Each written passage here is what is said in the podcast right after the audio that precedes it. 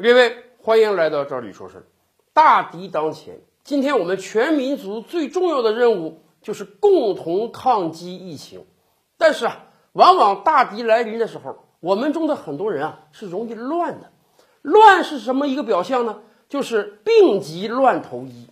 大家可以想想啊，今天我们翻开很多人的朋友圈啊，看到各种自媒体啊，非常突出的一个现象是。经常有一些阿猫阿狗的人给你拍一段小视频，然后告诉你啊，哎呀，某某地新研发了一个全新的抗击这次肺炎的药，或者说某某人祖传有一个中药方啊，这个中药方两三千年前就救治过很多人，今天他给你贡献出来，让你也用一用，说这个药方就能抗击这次肺炎，甚至我们不客气的讲，有一些官媒还推波助澜，比如说前几天发生的事情，大家都清楚了。某一个官媒发布消息说某一种药可以抗击这个肺炎，结果当天晚上这种药在全网就已经卖空了，甚至有人细谈说啊，不光这种药卖光了，连带着一种特殊馅料的月饼都被卖光了。大灾当前，我们更应当打击谣言。有时候我就想问啊，这种乱发布药效、乱发布治疗手段的，算不算谣言？应不应当把他们也抓起来？当然。我们中也有很多人啊，是本着一个死马当活马医的想法的。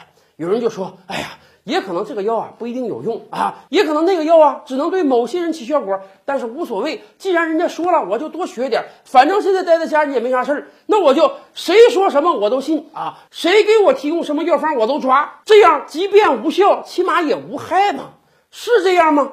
当然不是了。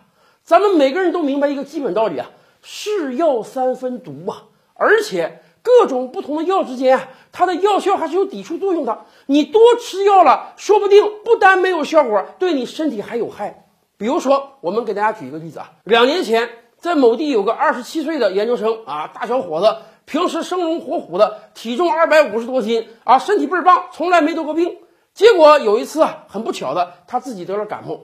得了感冒之后吧，作为一个大小伙子，你说你都研究生了，应当有科学常识啊。但是不，哎，他觉得我平时身体很好，根本不用去医院，我就到药房随便买点药就得了。感冒嘛，咱们都清楚，有发烧的症状，有咳嗽的症状啊，甚至还有一点头痛啊、四肢无力啊、腹泻的症状。结果这个大小伙子就跑了当地好几个药房，买了十几种药，甭管是这个治咳嗽的、治感冒的、治发热的，全都来一套。回到宿舍呢，人家又想，你看。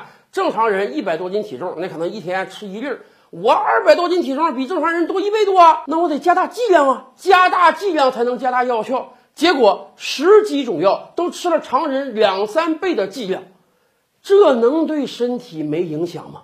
没病也给你治出病了。确实，没几天，这位研究生连道都走不动了，被人打幺二零救护车送到了 ICU 里。经过当地医院诊治啊，人体八个脏器。它有五个在衰竭，为什么？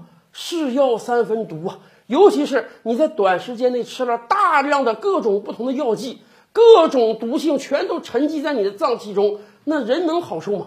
七天之后，一个小小的感冒就让这位二十七岁的生龙活虎的男研究生一命呜呼了，教训呐！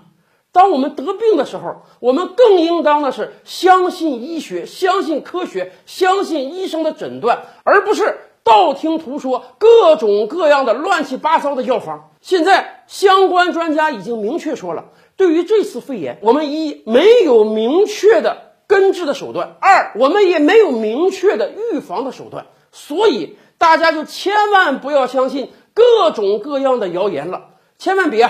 这个肺炎还没预防好了，我们又被别的药效伤了身体呀。